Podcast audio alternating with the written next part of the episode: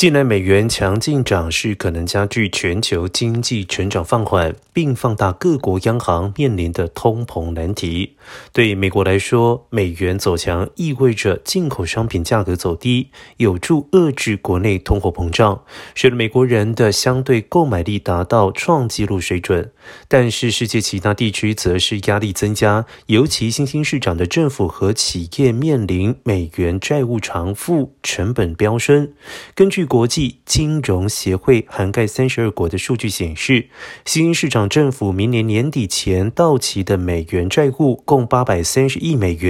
然而，美元升值使得以美元计价的进口食品和燃料更加的昂贵，从而加剧小国的痛苦。许多国家已经动用美元和其他外汇准备为进口提供资金，并稳定本币。